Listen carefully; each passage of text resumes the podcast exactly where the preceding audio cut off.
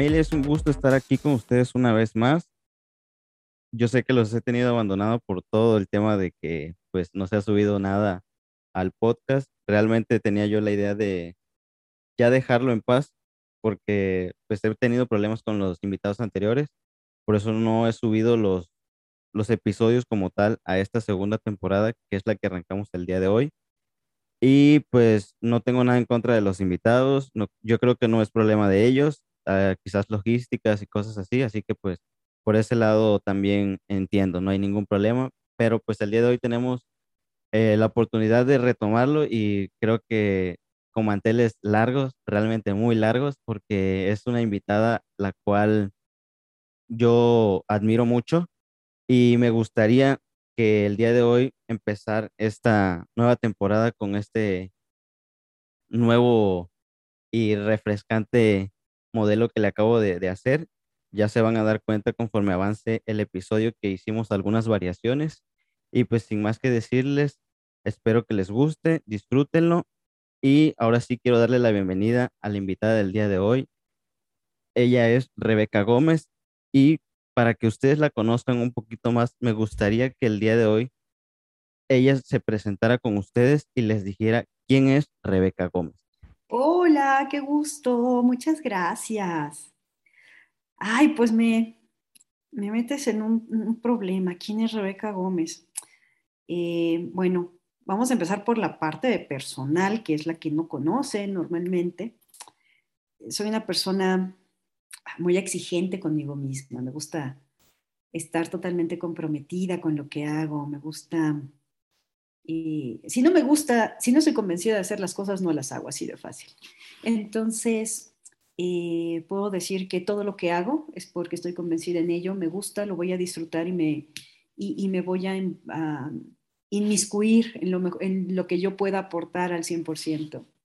Eh, em, soy una persona muy analítica en general, en lo general. En lo que pueden ver de mí soy muy analítica, pero en la vida personal soy muy emocional. Entonces, hay que encontrar un balance en ese momento, ¿no? Hay que, creo que ese es el punto. Soy una persona que trata de encontrar siempre el balance, pero al mismo tiempo eh, podemos llegar a los extremos, porque si me encanta lo que hago, me involucro al 100, soy em, apasionada por lo que hago, entonces me involucro en, lo que a mí me corresponde, me involucro al 100 y trato de hacer lo más posible para que mi trabajo sea lo que a los demás en el equipo, en el proceso, también les ayude. Eh, no que sea como yo quiero, sino que también tome en cuenta a los demás para que lo que yo haga a ellos les aporte en lugar de meterles en un problema, ¿no? Solamente por pensar en lo que yo considero, sino que me gusta trabajar en equipo. Y bueno, esa soy yo. Y en la vida profesional, pues, ah, lo que conocen de mí, pues es la parte de entretenimiento, la parte de, de, de interpretación, em, a la que yo llegué sin haberlo pensado. Yo no pensé nunca llegar a doblaje. A mí me gustaba interpretar, me gustaba comunicar. De hecho, lo que me gustaba era el radio. Y fue lo que me empezó a involucrar, pero siempre busqué un balance desde niña. Entonces, si bien mi parte escolarizada era muy analítica, era muy exigente, mejor dicho, me exigían mucho, ¿por qué? Pues porque mi única obligación era ir a la escuela. Entonces, eh, pues estaba yo muy involucrada en ello, pero para encontrar ese balance entre mente y emoción, em, pues encontré que el deporte y las artes me daban ese maravilloso balance de poder expresar lo que Rebeca como persona en la vida real no se permite ser, como no decir groserías, como no gritar, no eh, carcajearme, eh, bueno, de esa risa escandalosa, pues, eh, no soy así, soy muy medida, observo mucho, entonces no soy así, pero el teatro me permitía eso, el deporte me, me ayudaba a sacar toda esa energía que tenía contenida, eh, me desgastaba, soy una persona con mucha energía, en mi casa dicen que soy pulga con hipo, porque siempre estoy haciendo algo y siempre se me ocurre algo. No tengo momentos sin hacer nada, siempre estoy buscando hacer algo, crear algo, me gusta crear. Entonces, siempre fui por ahí y me daba ese balance y actuar. La voz siempre la utilicé, siempre, toda la vida la utilicé, era una muy buena herramienta de trabajo y de comunicación para mí.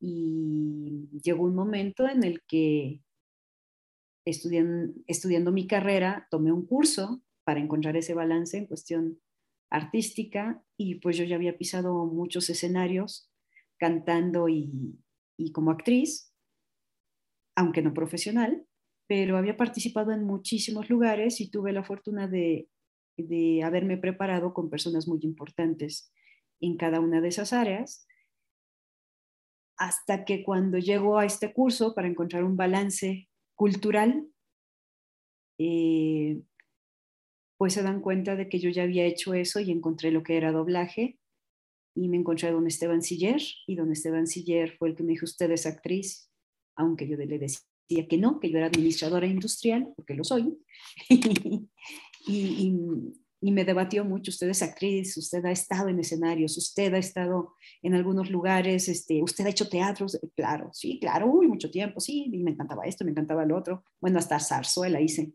Y, y me dijo, ya ve, y me enseñó, él me dio clases de radionovela, pero me enseñó lo que era doblaje, me enamoró de lo que él estaba enamorado, que era el doblaje, que era la actuación, pero aún más del doblaje por la magia que representaba en ese entonces que es muy distinta a la que ven ahora, ¿no? Pero, pero bueno, esa es Rebeca. Perfecto, pues creo que si no vives debajo de una piedra, sabes perfectamente con quién estamos hablando el día de hoy, la charla de qué va a ir. El título de esta charla, pues literalmente va enfocada 100% al doblaje, por eso la titulé Una vida del doblaje. Y realmente eh, el hecho de invitar a, las personas a que se sumen a escuchar este, pues esta charla, esta plática, es más porque me estuvieron escribiendo muchísimo conforme a, pues a todo lo que se ha suscitado actualmente con la pandemia, eh, todos los eventos que se han cancelado, eh, definitivamente todo, todo lo que conlleva a pues ya no poder ver a, a sus personajes favoritos o tal vez ciertos cambios que ya se suscitaron en diferentes pues quizás películas, series, que ustedes como tal no tienen el conocimiento al 100%. Tampoco digo que pues la invitada del día de hoy nos resuelva esas dudas, ¿verdad? Porque realmente no creo que las sepa todas, pero eh, la, la misiva de esto es para que ustedes conozcan un poco más acerca de todo este mundo, para los que no conocen absolutamente nada, para los que ya conocen, tal vez les refresque un poco lo que ya sabían o tengan algún por ahí algún detalle que quizás no tenían del todo claro, pues el día de hoy vamos a tratar de aclarar todo eso y hacérselos saber y que lo conozcan al 100% y literalmente estoy muy nervioso porque el día de hoy me puse a hacer la, encuesta como ya lo vieron el día de ayer. Yo el día de hoy me puse a, a revisar todas las preguntas, me puse a revisar todo lo que dijeron y creo que me gustaría comenzar con una pregunta muy importante y es la de, por ejemplo, ¿cómo ve usted que actualmente se están sumando muchas personalidades del medio digital, llamémosle influencer, instagramers, youtubers, twistars, que ahora los hemos visto en películas, en series, doblando personajes nuevos y algunos que otros, pues quizás no tan conocidos, pero que ahora forman parte de, pues ya no de, de, un personaje como tal de doblaje, sino ahora de un famoso influencer. ¿Cómo ve usted ese cambio en todo lo que conlleva a, pues a estas nuevas generaciones como tal? ¿Considera usted que es bueno, es malo? Eh, ¿Cómo lo ve usted? Ok, pues mira, es ambas cosas, es bueno y es malo, depende de, la perspectiva con la que la veas. Desgraciadamente, eh, la tecnología nos ha afectado tanto que hemos perdido el valor de la esencia de las cosas. El doblaje hace mucho tiempo y cuando era eh, el mejor del mundo, el mexicano, era porque todos los involucrados eran actores, porque para llegar a doblaje, uno necesitaba ser actor, después aprender a actuar con la voz y después de saber hacer eso, tenías que aprender la técnica del doblaje. No todos podían, de verdad. Hay nombres enormes, personas con gran trayectoria que nunca pudieron hacer doblaje porque la parte del ego los mataba. Pero la tecnología ha hecho que ahora sepan quiénes somos y todos quieran pertenecer de este lado porque creen que hacer doblaje, para empezar, es solamente hacer voz sincrónica, que vas a divertirte, que es un hobby y es todo eso también ha afectado a la forma de trabajo. Cuando invitan a personas muy populares en su área para hacer doblaje, es una estrategia de mercadotecnia, única y exclusivamente. Se llama, en su tiempo, hace 20 años, se llamaba Merca Directa. Eh, ven que soy muy analítica y me especialicé en mercadotecnia, en desarrollo comercial en la carrera, entonces sé perfectamente de qué se trata. Desgraciadamente las personas ya no entienden la historia. ¿Cuál es la diferencia del de los proyectos que a la fecha siguen siendo exitosos y aquellos proyectos que ahora se vuelven efímeros? Cuando creas un proyecto, bueno, empecemos con esto. La mayoría de las personas creen que dar la voz a un personaje animado es hacer doblaje. Y lo ves en personas, hasta actores de carrera, entienden que lo que están haciendo es actuar con la voz cuando tú estás creando el personaje. ¿Por qué? Porque cuando creas un personaje que va a ser animado, la historia ya está hecha, tú vas a crear con la voz tu personaje, solamente te van a dar un dibujo en 2D, quizá, y no sabes para dónde va, tienes que estudiar la historia, tienes que estudiar la psicología del personaje, tienes que crear una característica, tienes que crear el personaje solo con tu voz. Eso es actuar con la voz o voice acting, que no tiene nada que ver con doblaje. Doblaje es la reposición de los diálogos, la reposición de voz de un proyecto audiovisual. Ya está creado, ya está terminado prácticamente aunque a veces grabemos con, proyectos no terminados, prácticamente el 90, estamos trabajando sobre el 90% del proyecto. No tiene que ver el voice acting o la actuación de voz con el doblaje. Cuando yo creo un personaje que después será animado, es actuar con la voz, yo creo el personaje. Cuando ya está creado y yo suplo la voz del original con la mía en otro idioma o hasta en el mismo idioma, se llama doblaje. ¿Por qué? Porque tenemos que respetar ritmos, formas, interpretación, intenciones, estados de ánimo, situaciones. Y no lo puedes hacer si no eres actor, porque no entiendes de dónde va en ese momento. Todos creen que estudiamos en doblaje el proyecto, que somos fans del proyecto. Claro que no. Y menos ahora, con, con la pandemia se han dado cuenta que todo es de ahorita, el streaming, todo se estrena en todos los idiomas. ¿Cómo creen que lo vamos a conocer si apenas lo están terminando de, editar? El original cuando ya nos están pidiendo que lo, que lo doblemos. De entrada no sabemos para qué nos van a dar el llamado. No sabemos que vamos a grabar la mayoría de las veces. Y todo esto, cuando llegas a un cargo de toma de decisiones en cualquier empresa, que tenga que ver con el entretenimiento, ¿qué haces? Buscas una manera de hacer eh, el proyecto muy popular en el momento, porque ese es tu objetivo en ese momento. Antes, el objetivo era recrear artísticamente, mantener eh, la validez, el valor artístico del proyecto original, pero adaptado a la cultura en la que se iba a doblar, la cultura latina en su momento no había esa inmediatez. Entonces te sentabas, estudiabas el proyecto como director y asignabas voces de acuerdo a la capacidad histriónica de los personajes, más que la voz. Ahora creen que doblaje es imitar voz, hacerlo sincrónico y divertirse. ¿Y qué creen? Cuando crean un proyecto ahora es muchísimo más caro que antes, muchísimo más caro que hace décadas, porque todas las decisiones que se toman a la hora de, mejor todas las decisiones cuando, cuando se da a doblar un proyecto ya vienen establecidas, ya hay normas establecidas desde que se crea el proyecto original, como los nombres, como los temas a tratar, como las personas que se van a ver involucradas. A la hora de hacer el doblaje ya no podemos cambiar nada. Antes sí se podía adaptar a la cultura, ahora no. Ahora todas esas decisiones vienen desde que se crea el proyecto, desde que están seleccionando el cast. cuando llega a doblaje, no podemos cambiar más cosas porque el proyecto es, invierte en tantos millones. ¿Por qué? Porque ese proyecto de sopetón, o sea, en el momento lo van a conocer a nivel internacional. Entonces no pueden caer en ninguna falta ni legal ni moral en ninguna parte del mundo en el que se va a proyectar ese proyecto.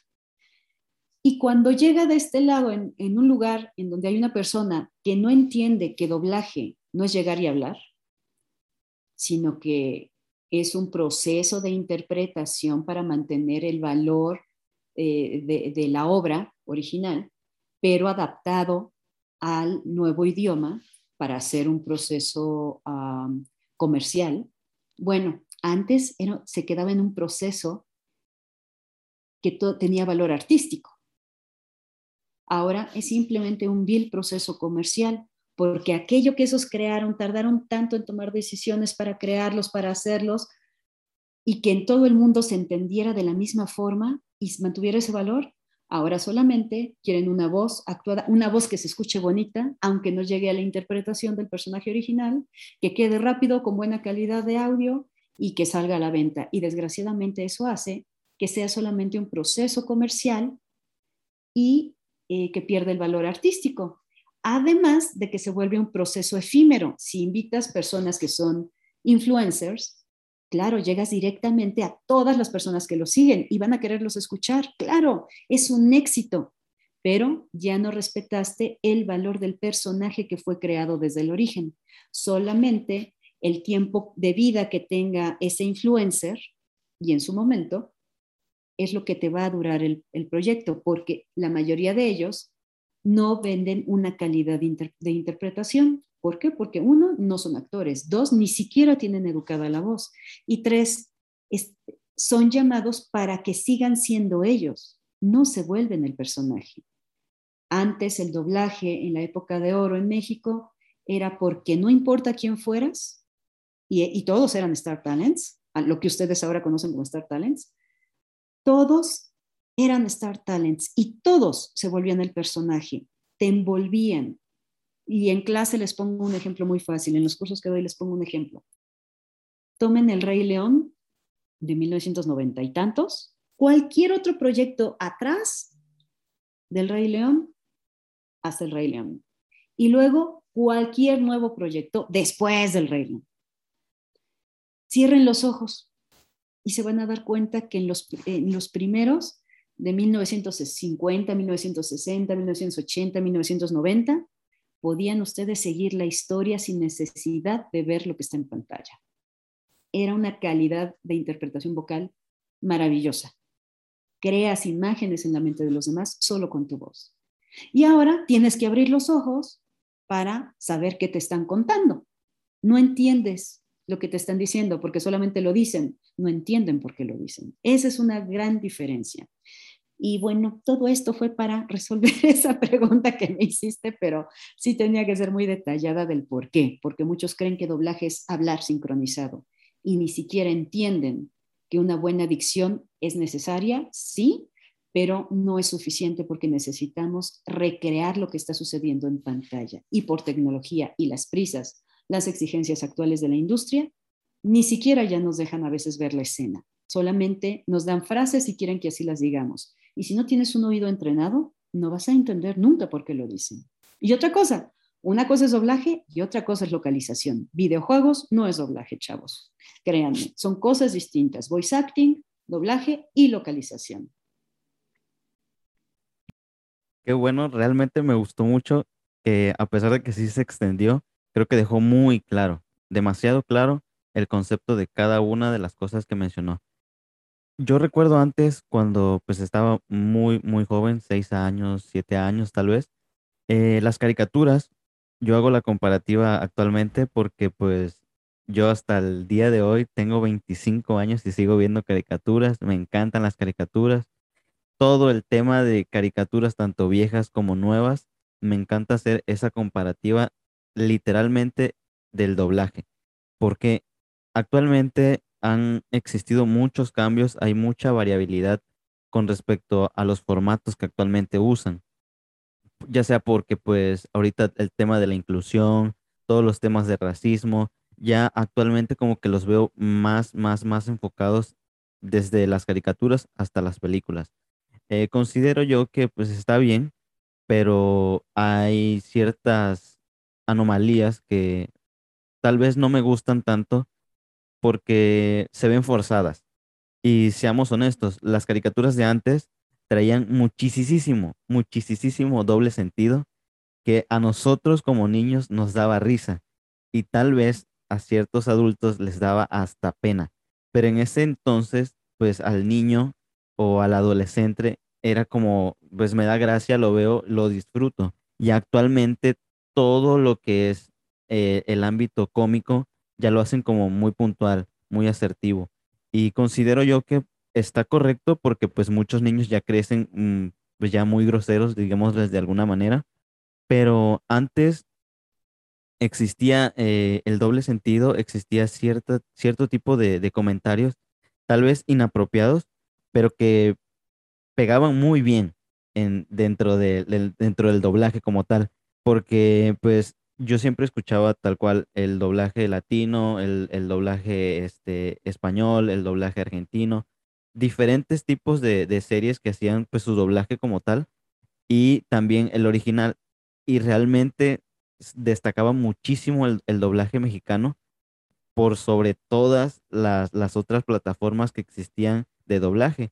Y a mí me gustaban mucho los trabajos de antes porque creo yo fue, fue muy importante eh, el poder conectar tanto desde el niño hasta el adulto en una serie que, vamos a llamarla así, era 100% enfocada para, para adolescentes, niños y adolescentes. Y tenías ahí al adulto, al anciano viendo pues ese tipo de, caricaturas, ¿no?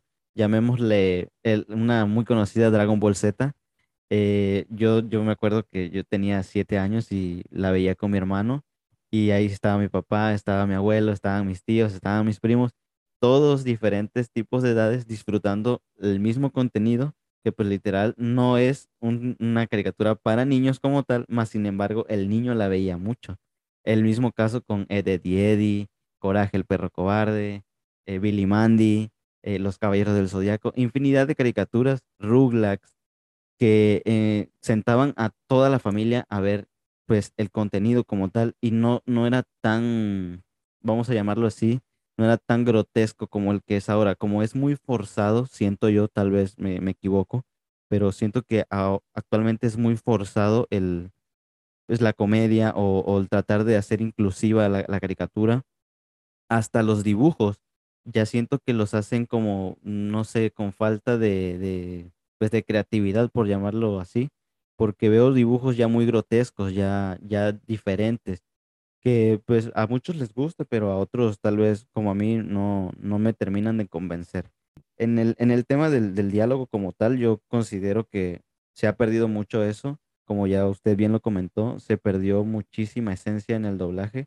Y sí, definitivamente considero yo que todo el tema que actualmente usan con los influencers, eh, literal es eso, simplemente mercadotecnia, tratar de vender más, tratar de posicionar la serie, película o lo que sea que estén vendiendo para que pues más gente consuma eh, ese tipo de contenido, pero realmente creo que hacen mal porque literal es, es, es muy efímero. Tal vez el influencer que estuvo muy pegado ya, ya ahorita ya no.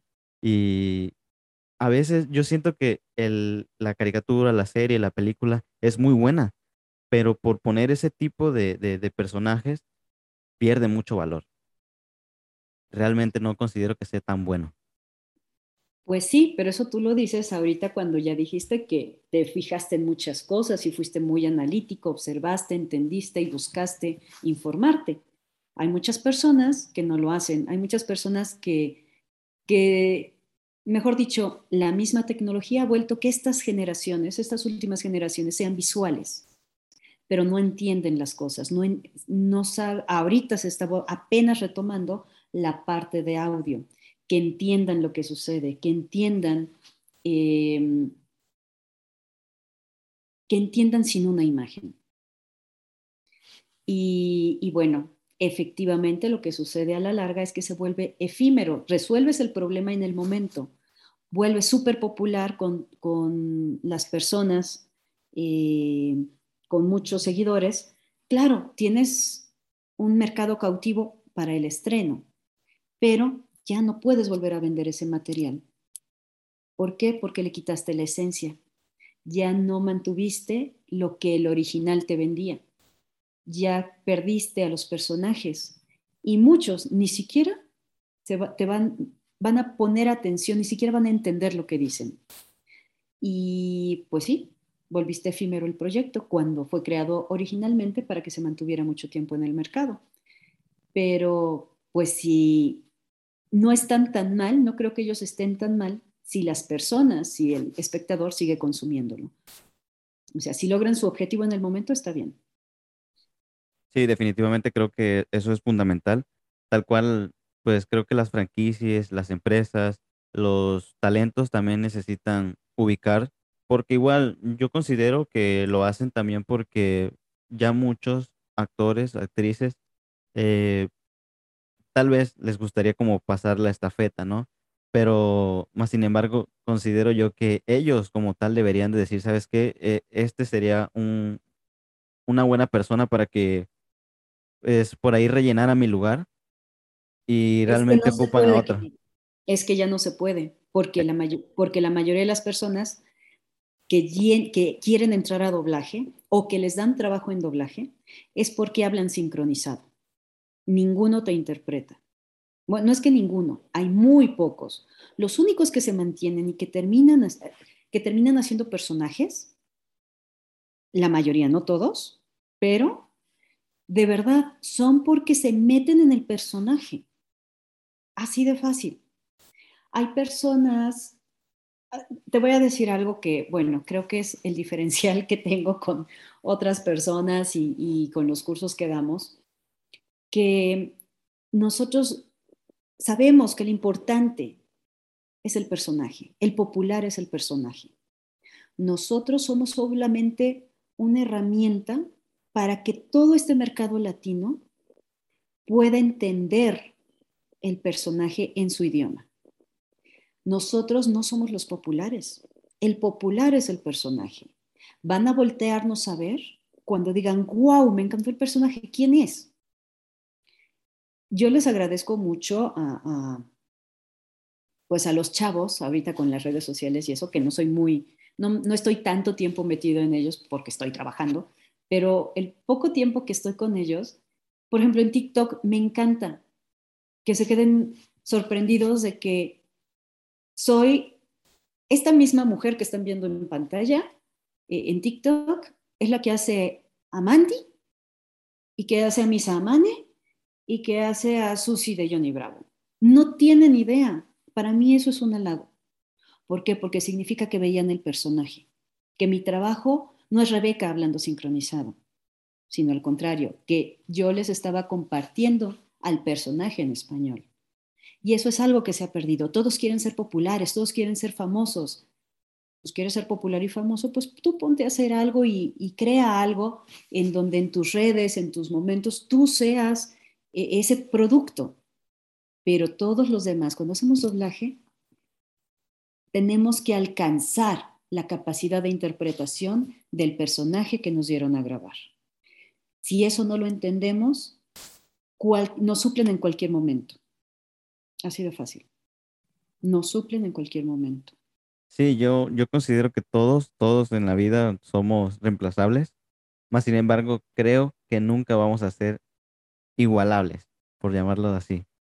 Eh, me tocó exactamente eso que acabo de tocar en, en este momento, eh, llevar una vez a, a un sobrino mío, muchísimo más pequeño que yo, que ha convivido con pues el contenido que actualmente pues él ve y con el que yo veía. Em, me tocó llevarlo a una convención donde estaba Mario Castañeda y el señor Gabriel Chávez y me, me gustó mucho su, su reacción al cuando las personas hablaron. Me, en- enseguida, o sea, habló Mario y me dijo, oye, ese es Goku. Y le dije, sí. Y me dice, y, y, y es también este Bruce Banner. Y, y me empezó a decir los personajes. Y, y de- después, o sea, no pasó ni un minuto ni, ni, nada cuando empezó a hablar el señor Gabriel Chávez.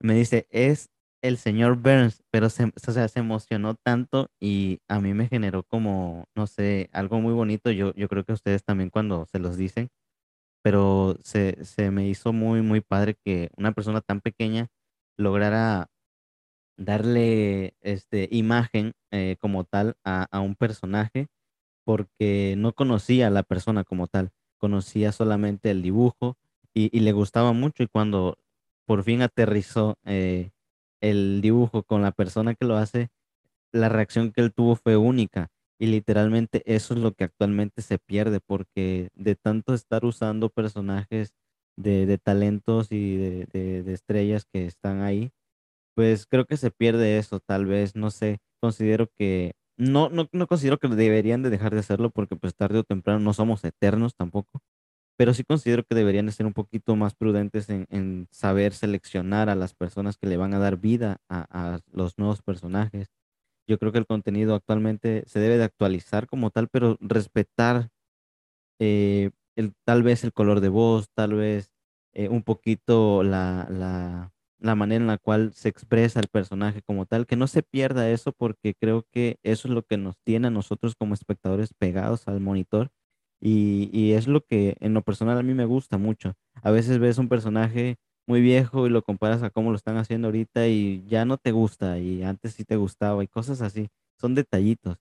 Y realmente eso es impresionante, el ver cómo una generación, que al menos en mi caso con, con mis sobrinos, una generación que creció prácticamente con el contenido nuevo, pero yo eh, enseñarle el contenido pues anterior el que yo veía y que él solito ubicara todo eso, fue impresionante, realmente fue muy impresionante.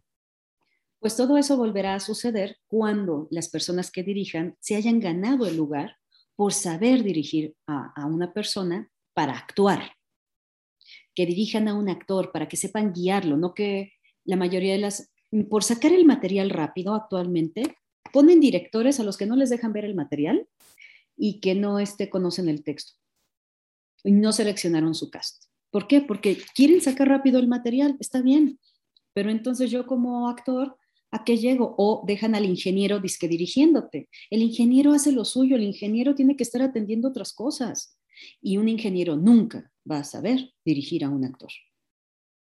Son muy pocos los que tienen esa habilidad porque necesitan entender la parte como actor, la parte emocional, entender eh, la historia y demás. Eduardo Tejedo es un excelente actor, excelente ingeniero, excelente director, o sea, pero él empezó desde niño. No conozco otra persona que sepa hacerlo igual por el simple hecho de que el ingeniero, para empezar, no, conozco otros dos que ahí van, pero ah, Adrián Sánchez Fogarty también es muy bueno como director, ingeniero, traductor, actor, pero bueno, Eduardo todavía es músico, caray, pero y de los muy buenos. Entonces, eh, no conozco otras personas igual, porque necesitan un bagaje cultural y de preparación muy, muy extenso y muy preciso. Todos los demás solamente ven que esté sincronizado y síguele, y síguele, y síguele. Antes las personas que hacían control de calidad eran personas muy preparadas, los traductores y las personas que hacían control de calidad, al igual que los directores, eran muy cultos, eran actores muy preparados y que además sabían dirigir. Sabían perfectamente qué era el doblaje y te ganabas el lugar. Los mismos actores aceptaban ir a trabajar con tal o cual persona. No es de que ya tienes el llamado y por ir a trabajar, por ganar unos pesos, ya estás trabajando. No, señores. Hay que ser respetuosos con lo, con lo que estamos haciendo, porque si no le estamos dando en la torre a la industria. Si eres actor, sabes respetar el trabajo que está en pantalla. No le vas a dar en la torre al hacer el doblaje del personaje que te corresponde, porque no, te, no es un hobby, no es para irse a divertir, hay una responsabilidad también y no tienes responsabilidad solamente con el personaje, sino con el proyecto, con el cliente, con el estudio, con el ingeniero que te está grabando, con el que hace el QC y con la industria. Y estás sometido a condiciones que te pone la industria.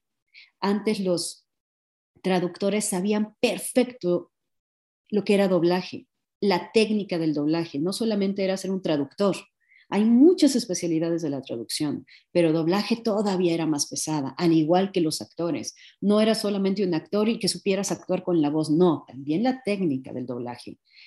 La, la técnica es muy fácil, aprender la técnica es muy fácil, pero entender la esencia de cada especialidad de la voz, siendo actor, te da la posibilidad de ejecutarla correctamente y llegar a ese nivel, mantener el nivel original si los chavos que llegan, como tú decías, los influencers y demás llegan, ellos están vendiendo su imagen, por, por eso los llamaron, ellos están bien, ellos no están mal. La industria y los espectadores son los que están mal.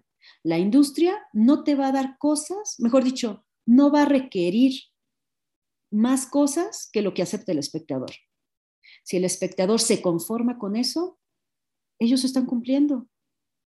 Pero si como espectador no te fijas en la calidad, si, mejor dicho, tu calidad es que esté sincronizado y no importa lo que digan en español, no entiendes lo que está sucediendo, bueno, pues ellos están bien, la industria está funcionando bien.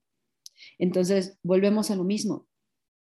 Es no creer que es un hobby, sino es ahora con tanta tecnología, con tanta comunicación que tenemos, con el acceso a todos los originales, pues deberíamos ser conscientes y prepararnos, entender qué es esto, para que entendiéramos qué es mantener la originalidad de la obra, ¿no? No porque en inglés diga absolutely, tú digas absolutamente, ¿no? O actually, actualmente, no, no es eso, no significa lo mismo en español no significa lo mismo aunque suene parecido. Un traductor de verdad sabe que eso es. No es alguien que habla inglés y entonces lo pone en español y, que apenas habla español. Mantendrían un correcto idioma.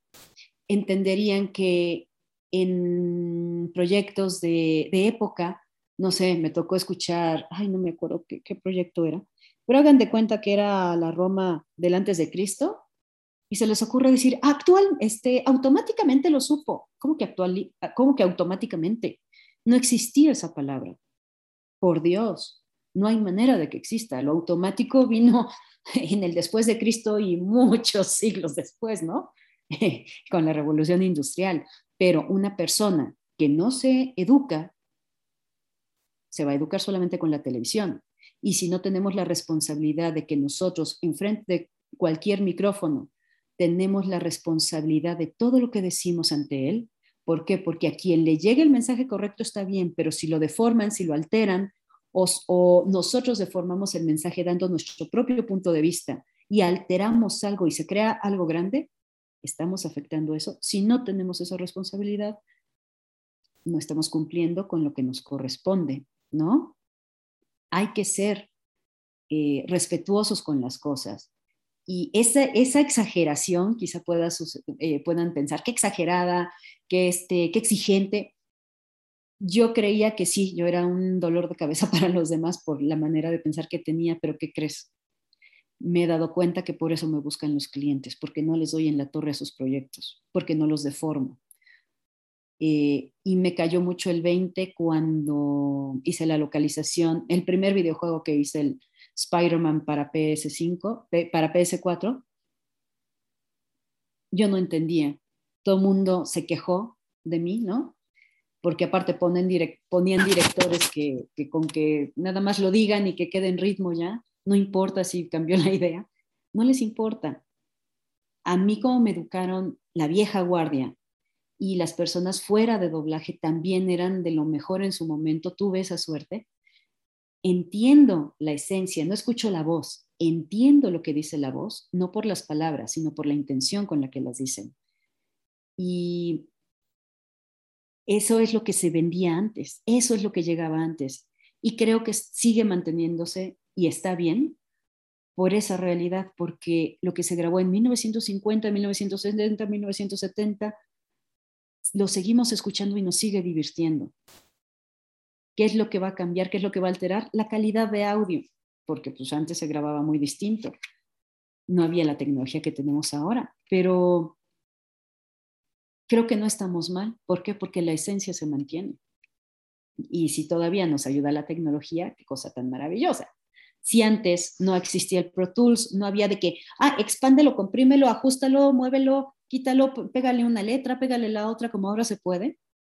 Y veías que era perfecta la sincronía y todos grabábamos juntos al mismo tiempo y no se metía ruido y no se, por Dios, y había excelente interpretación y una sincronía maravillosa.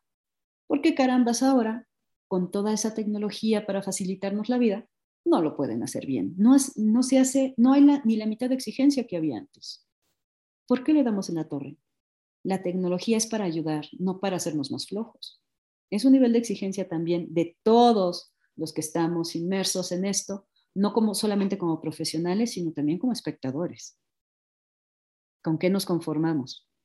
De todas maneras, pagamos por por cualquier plataforma de streaming, por entrar al cine, por lo pagamos, sea un dólar o sean 100 dólares, no importa. Y tener eso cuesta, porque nos conformamos con cosas mal hechas. Eso es lo que yo no entiendo. A mí en lo personal, ese nivel de exigencia desde que fui niña, pues me ha ayudado para, con el mismo esfuerzo con lo que todos los demás lo hacen a medias, yo lo hago de una manera en que llama mucho la atención y se puede quedar en el mercado por mucho tiempo, ¿no? Entonces, ¿por qué no los demás pueden ser así? En doblaje, cuando doy en los cursos de doblaje, es lo que les digo, a ver, yo te quiero enseñar la calidad del doblaje del 1 al 100, aunque tú solamente conozcas del 1 al 20. Tu mejor calidad del doblaje es del 1 al 20. Yo te quiero enseñar del 1 al 100, porque con, la, con el mismo esfuerzo que haces del 1 al 20, tú puedes llegar del 1 al 100. Entonces, por muy flojo, siempre vas a ser mucho mejor. Y si quieres mejorarlo, puedes mejorar. Si tienes habilidades tecnológicas y sabes la practicidad, puedes llegar más arriba. Pero ¿por qué te conformas con lo que conoces del 1 al 20? El esfuerzo va a ser el mismo. Sí, honestamente yo creo que todo debe de, de girar al mismo tiempo, o sea, literalmente desde el que nos vaya, nos dirige hasta la persona que lo está haciendo como tal, debería de tener pues el mismo nivel de exigencia para que todo funcione bien. Aquí queda claro algo. Yo sé que se va a escuchar mal y no es nada en contra de nadie, pero definitivamente hay un antes y un después y se nota muchísimo, muchísimo. Y si le preguntas hoy en día a una persona de mi edad, tal vez un poco más joven, te va a decir que le gusta más el contenido de antes que el de ahora pero es, es un poco de todo, ¿no? Ya ahorita todos tenemos las mismas oportunidades, pues solamente hay que tratar de, pues, indagar, de investigar, de empaparnos, de realmente meternos en lo que nos gusta o a lo que queremos hacer para dar algo realmente bueno, algo de valor. Y siempre pero para ejecutar correctamente, pero para ejecutar correctamente, no solamente con la punta del iceberg, porque en ese momento cualquiera te va a suplir. Si tú das ese extra, es cuando te mantienes porque haces un gran diferencial. Y eso, eh, es más, eh, en noviembre, el 19 y 20 de noviembre, se va a dar un congreso de voz dedicado al doblaje eh, de CONIVAC, del Congreso Internacional de la Voz Actuada. Em, y la voz actuada la puedes utilizar en muchas especialidades. Y, ahora con, con, el doblaje me encantó porque va a haber un montón, y es a nivel Latinoamérica, esta pandemia nos llevó a integrar la industria, no a hacer doblaje mexicano, de Guatemala, de Colombia, de Venezuela, de Argentina, no. Eh, creo que la misma tecnología y la pandemia, aunque tienen pros y contras, ahorita nos llevó a un pro, a unificarnos y a entender de que la industria necesita un estándar. Así de fácil. Y todos podemos sumarnos a ello, entender por qué lo hacemos, entender qué es lo que queremos para mantenerla, no para darle más en la torre ni hacerle daño al de junto. Y, y me encantó que hay mesas y talleres en donde te dicen el doblaje de antaño, ¿no? Y entonces están invitadas personas que hicieron, eh, es el doblaje de antes y como está dedicado, claro, a los profesionales para que entendamos cómo funcionamos, porque hay muchos profesionales que ejecutan, pero son, se lo suplen en cualquier segundo, no están disponibles y lo suplen en cualquier segundo. Eh, y hay chavos que son fans y quieren entrar de este lado o quieren simplemente dar un punto de vista real o se quejan con las distribuidoras, pero si hablas solamente del lado fan, pues no tiene peso tu queja. No hay manera porque es falsa. Todo, todo lo que supones no aplica en la industria. Entonces, si quieres conocerlo, este congreso está padrísimo, por eso me animé a, participar en él, porque te enseña qué es el doblaje el doblaje de antaño. ¿Cuál es la diferencia? También hay una mesa en donde dice, esa la voy a moderar yo, anime y animación. ¿Por qué es distinto? Por, los dos son animaciones, pero una es la animación japonesa y otra es la, animación occidental. Pero ¿por qué se ejecuta distinta con la voz? ¿Cuál, es ese diferencial? ¿No? Que muchos no entienden. Em, el mercado a dónde va, o sea, ¿qué ha cambiado? La misma pandemia, ¿dónde nos llevó? ¿No? Y aparte les van a dar talleres, talleres de voz actuada, ¿no? Talleres, este, mejor dicho, de cómo usar la voz, talleres de cómo caracterizar con la voz, que no es imitar, que es muy distinto. Y además, doblaje de voz, el curso en el que yo eh, quedamos Andrea Coto, Genaro Vázquez y yo, vamos a dar, Genaro Vázquez va a dar el curso de doblaje, de básicos de doblaje, para que entiendan cómo funciona el doblaje. Y eh, el maravilloso Beto Castillo va a dar un, curso, un taller de doblaje musical, una masterclass realmente. Entonces, eso, a eso nos orilló la pandemia, porque hay muchos eventos, muchos congresos, y aparte, online. No necesitas estar físicamente. Se, vimos que hay un montón de eventos, congresos, pero todos te dicen lo de encimita, hasta premios te dan y no sabes por qué los van a premiar. ¿Por qué? Porque ellos nada más ven una cosa o son sus amigos, no sabes ni las reglas de por qué juzgan de esa manera. Y muchos dicen la voz, qué padre la voz, una voz bonita está padre, pero si no sabes mandar el mensaje no funciona. Ni en locución comercial, que es muy distinta a doblaje, porque doblaje es actuación con la voz con la técnica del doblaje. No es tu interpretación, es el, personaje que está en pantalla. Son cosas distintas, pero la gente no lo entiende. Entonces está increíble que ya haya estas cosas. Es más, te paso el link para que lo tengan. ¿Te late? sí, claro que sí. Esto es 19 y 20 de noviembre y te mando un código para que lo tengan ahí. Te mando el, código de, para que tengan un descuento y que todas las personas entren. No es el, no es un, ah, ¿cómo decirlo? no, no, es, no es el clásico congreso de que te cobran 100 dólares, 50 dólares por entrar. Creo que por los dos días, con todo y los talleres, está alrededor de 25 dólares.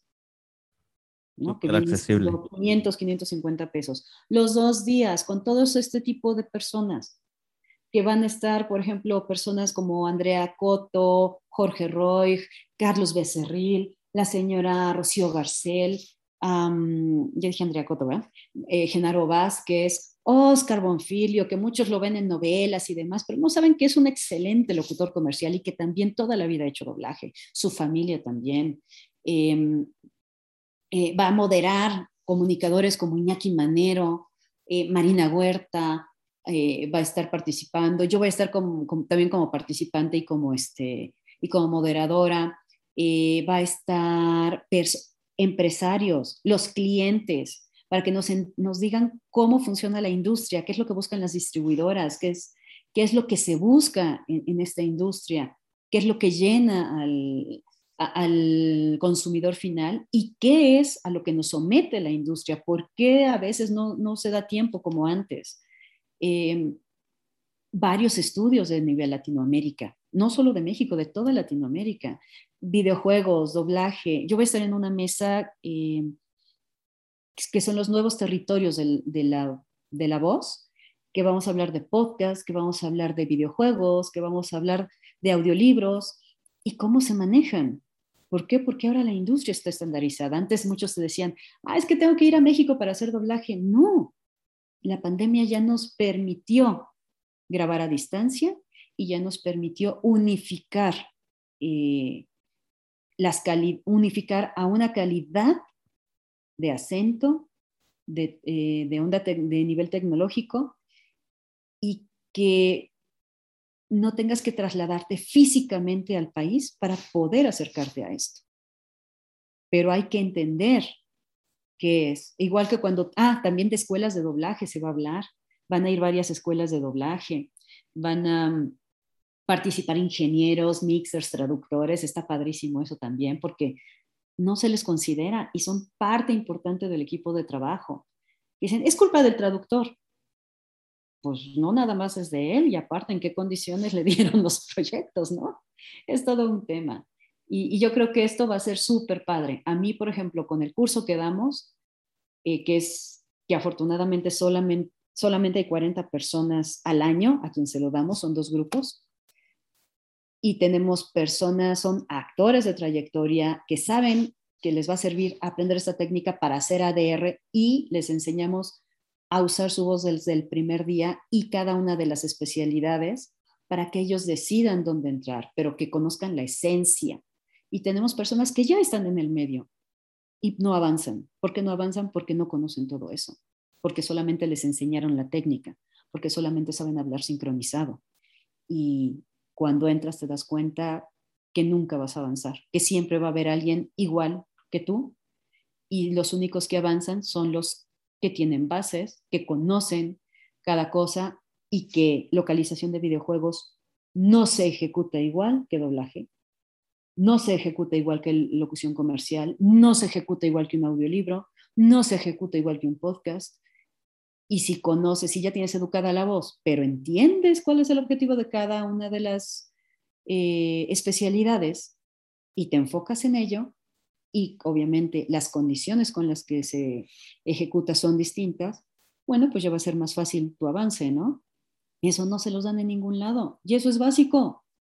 No entiendo por qué ya no se da eso. Es, es difícil, es complicado, pero eso es una realidad. Y por eso nosotros nos llamaron para estar en ese congreso. Y pues claro, también somos personas, ¿cómo decirlo? Está Genaro Vázquez conmigo, la voz de Rafiki, eh, de Tuxido Más, la primera voz de Tuxido Más, este, Spike de Cowboy Vivo. Eh, está Andrea Coto, que bueno, es una eminencia y, y todos los que ahorita ustedes conocen como sus ídolos, eh, pues todos han querido tomar hasta clases con ella, ¿no? Y en este curso pues tenemos hasta los hijos de actores de gran nivel, de locutores y cronistas de nivel y talla internacional. ¿Por qué? Porque saben que aquí les damos la esencia, lo que había antes, no solamente lo de encimita, porque lo de encimita no te sirve más que para divertirte, no para subsistir de ello. Y este congreso creo que es una buena oportunidad de que todos, seas fan, seas actor, no seas actor, seas este, solamente alguien que quiere conocer o alguien que ya ejecuta y estés en cualquier país, puedas acercarte a ello, ¿no? Creo que quedó muy clara la invitación para todos, eh, está abierta, ya les voy a compartir yo el link tanto del el código como de la plataforma donde van a poder adquirir los pases para que se sumen a, pues, tal vez si no conocen o tal vez no les gusta o solo les llama la atención, para que se sumen y, vean qué es lo que realmente se hace, cómo se hacía antes, cómo se hace ahora, para que igual los que tengan por ahí la hormiguita de tal vez hacerlo, pues ya empiecen a, fomentar eso en, todo lo que ya llevan, porque probablemente tengan algunas bases, pero aquí les van a decir tal cual como, como son y les van a poner las cartas sobre la mesa y ustedes van a saber si realmente quieren dedicarse a eso o no, porque definitivamente esto no es un hobby y se está viendo, se está notando muchísimo, hay que hacerlo con profesionalismo y realmente le agradezco que nos haya invitado para que todos se, se sumen a, a participar. Pues ahora ya vamos dándole cierre a esto y me encantaría terminar con las, con las rápidas. Son preguntas rápidas que le, le voy a hacer y usted me contesta lo que considere prudente o lo que se le venga primero a la mente con respecto a lo que le voy a preguntar. Y vamos a comenzar con la primera y es conforme a los imitadores. ¿Qué piensa usted con los imitadores de voces? Pues que son una especialidad distinta. No tengo nada en contra de ellos, simplemente son cosas distintas. Si el espectador lo confunde, eso es, si el fan lo confunde, eso es otra cosa. Ok, perfecto. Bueno, lo de el tema de antes y después creo que quedó muy claro, pero ¿me podría dar usted un personaje de antes y un personaje de ahora al cual usted admire como personaje y como actor, como actriz de doblaje? Pero sí me gustaría que fueran diferentes, tanto el de antes como el de ahora, para que la gente igual tenga un concepto diferente. ¿Personaje? Híjole, es que creo que ninguno ha. em, Dios, no, no, personaje, no sé, déjalo pienso, pero por ejemplo, ah, me queda muy. eh, como, como, actor, don Carlos Becerril. Don Carlos Becerril es esa persona maravillosa que como actor en cualquiera de sus especialidades ha brillado, eh, que por decisión propia dejó de hacer, hizo o dejó de hacer algo por dignidad, por respeto a lo que él hace y que cuando ejecuta, sobre todo doblaje, que es en donde más lo conocen, lo conocen ustedes ahora, es un gran diferencial, que hizo del doblaje no una voz dicha, sino, sino algo natural. Parecía que todo estaba doblado, parecía que todo estaba grabado en español desde el origen, porque te transmitía todo, todo. Ojalá todos llegáramos a ese nivel, ojalá todos pudiéramos llegar a eso, pudiéramos hacer orgánico lo que está sucediendo eh, y, y, que la industria nos, nos diera ese chance, nos diera los elementos para poder mantener ese nivel. No, no solamente hablar sincronizado como ahora lo piden muchos, ¿no? O que te dirigen personas que, que ni siquiera saben de, lo, de, de la actuación. Una cosa es estudiar y otra cosa saber aplicarla y otra cosa dirigir a la persona que está en el atril. Eh, no todos saben dirigir o personas que no les va muy bien ejecutando son muy buenos directores, pero también puede ser al revés, ¿no? Y que son muy buenos ejecutando, pero no, son, no, no se les da la dirección y en cualquier especialidad. Eh, pero personajes, no sé, no me imagino, o sea, voces, eh, es que un personaje a lo largo del tiempo, no sé, y, otra cosa, a nosotros no nos da tiempo de sentarnos a ver la tele. O sea, o trabajamos o estamos grabando. Y ahora la exigencia es mayor, con, con la pandemia todavía peor. Es más, los, la primera semana de pandemia, no, las tres, dos o tres primeras semanas de pandemia es cuando yo pude encender el monitor para ver streaming. No podía verlo antes. No tenía tiempo, porque no solamente es llegar, como director, no solamente es llegar y grabar, ¿no? Sino también hay trabajo de mesa que también lleva muchas horas. Entonces, eso es algo que la gente no conoce, entonces creen que es muy fácil, pero es más complicado y requiere más compromiso de lo que, lo que pasa. Pero personaje, personaje, no sé, no, no me imagino. No me imagino personajes. Me gustaban mucho, por ejemplo, los Picapiedra, ¿no? Pero la gente no entendía, eh, no se dan cuenta que ahora te venden la voz. Antes los Picapiedra cambiaron de voz en mil veces, pero la energía del personaje se mantenía. Eh, y entonces seguías viendo al personaje. Y ahora te cambian la voz, claro, te cambian el actor, que su voz es la, su voz todo el tiempo, nada más habla sincronizado sin meterse en personaje, pues entonces se nota. Y entonces, pues ya dejó de, de impactar, ¿no? Ya, ya dejaste de ver el proyecto. Y para mí sí es muy importante eso. Quizás sí. Ok, perfecto. Bueno, si a usted le, le tuvieran que quitar todos sus personajes, todos, absolutamente todos, y le dieran la opción de quedarse solo con uno, absolutamente todos le van a quitar, solo le van a dejar a uno. ¿Cuál escogería usted para realmente ya decir con este, no hay más?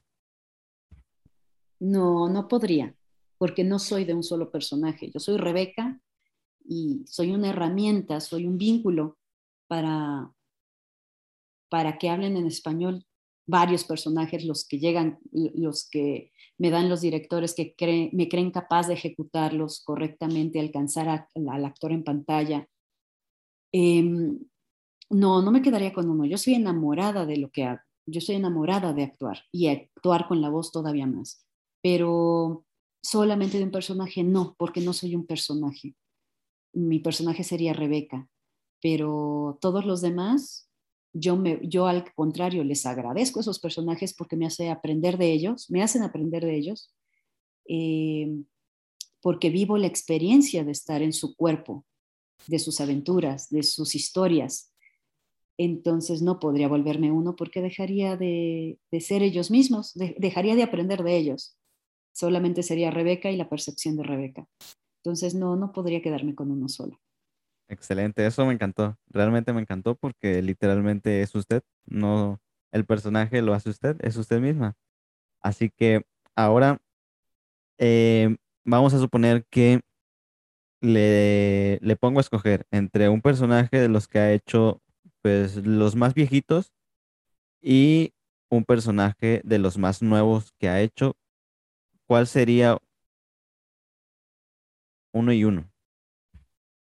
Ay, en la torre.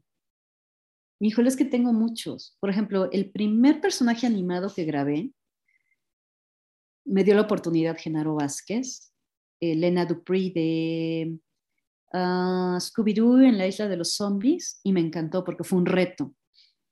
Fue un súper reto. Y también el primer anime que hice, que fue en la visión de Scaflón. No es cierto, bueno, hice ambientes en Dragon Ball, y fui muchos personajes, pero el que más le llama la atención es Pars, pero yo ni me acordaba que existía porque pues finalmente son personajes pequeños y son ambientes y muchas cosas, ¿no? Pero mm, la visión de Scaflón, que hice dos personajes en la misma serie, el príncipe Chid y Serena, eh, me gustó mucho porque eran, era anime, y me llamaba la atención, o Pandora de Caballeros del Zodíaco, de la saga de Hades, que me la dio Chucho Barrero, y, y siempre me llevé muy bien con Chucho, platicábamos mucho, y que me haya dado ese personaje, y de una serie con la que crecí, pues nunca se me va a olvidar. Pero todos, imagínate, todos esos son los viejitos. Este, Susi de Johnny Bravo también me divertía mucho. Eh, el cliente, el de Cartoon Network, George, antes venían físicamente a hacer los castings y todo. Y, le daba mucha risa porque decía que Víctor Hugo Aguilar y yo, Víctor Hugo era la voz de Johnny Bravo, decías que son igualitos, los dibujaron en la caricatura, entonces se reía de nosotros en la vida real. Y, este, y de los personajes nuevos, pues creo que, bueno, Billy y Mandy es una serie ya de tiempo, pero que a la fecha sigue manteniéndose. Eh, me encanta Mandy porque me gustaría no tener filtros como ella y cuando te sientes mal no guardarte las cosas, sino que decir cómo son las cosas. Eh, Misa Mane, por supuesto, el primer personaje grande que interpreté eh, en una serie tan famosa. Eh, y esa dualidad en su historia, el cambio que tuvo, la evolución que tuvo como personaje en su historia me encantó.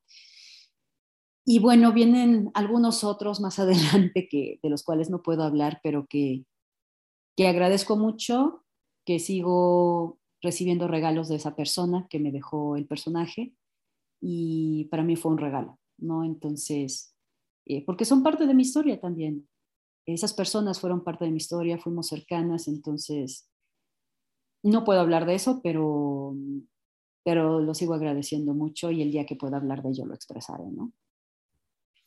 Pues eso creo que es una invitación para seguirle en sus redes sociales, para estar al pendiente del contenido que vaya a estar subiendo, para que posteriormente podamos ver a esos personajes de los cuales nos está hablando el día de hoy. Realmente estoy muy, muy agradecido porque haya aceptado esta invitación. Yo sé que tal vez fue un poco uh, grotesca o muy rápida o no sé cómo llamarla, pero realmente creo que uh, en lo personal me agregó muchísimo valor, ya que había cosas que no conocía o desconocía por completo. Y yo creo que fue muy importante aclarar ciertas dudas y pues nada, agradecerle y seguir con, con lo que estamos haciendo creo que nos hace unas personas totalmente diferentes. Hay personas que ni siquiera lo intentan y por eso estoy agradecido. Así que pues un gusto poder compartir con ustedes este espacio. Queda la invitación abierta a la conferencia, al congreso que va a haber. Les voy a dejar los links aquí para que todos ustedes igual se sumen, formen parte de esto que es muy importante para todos. Creo que aparte de ser algo por tal vez moda, que ahorita se está dando muchísimo, pues es algo que viene desde hace muchísimo tiempo y es muy importante que conservemos los valores de, del doblaje como tal y en general de todo el contenido audiovisual que se está viendo. Así es, totalmente. Y, y si queremos seguir disfrutando de esto, sigámoslo haciendo porque ese es, ese es el alma de las cosas. Y si les gusta algo, muchos llegan por hobby, sí, son fans, sí, pero de este lado, cuando ejecutas, no puede serlo. ¿Por qué? Porque tú solito te estás cerrando las puertas de pertenecer a ese grupo selecto del que tú eres fan. Si tú ya te preparaste, tienes que elegir correctamente tu camino. De todo se aprende, hasta de los errores. Pero parte de ese aprendizaje es identificar qué es lo que te hace crecer y qué es solamente lo que te hace pasar un buen rato. Entonces hay que darnos el valor a nosotros mismos y disfrutar, sí, lo que hacemos, pero cuando queremos perseguir un sueño, nada es imposible, pero lo más importante es informarte correctamente y saber qué es lo que te hace bien, conocerte, conocer lo que, en lo que quieres participar y prepararte en lo que te hace bien.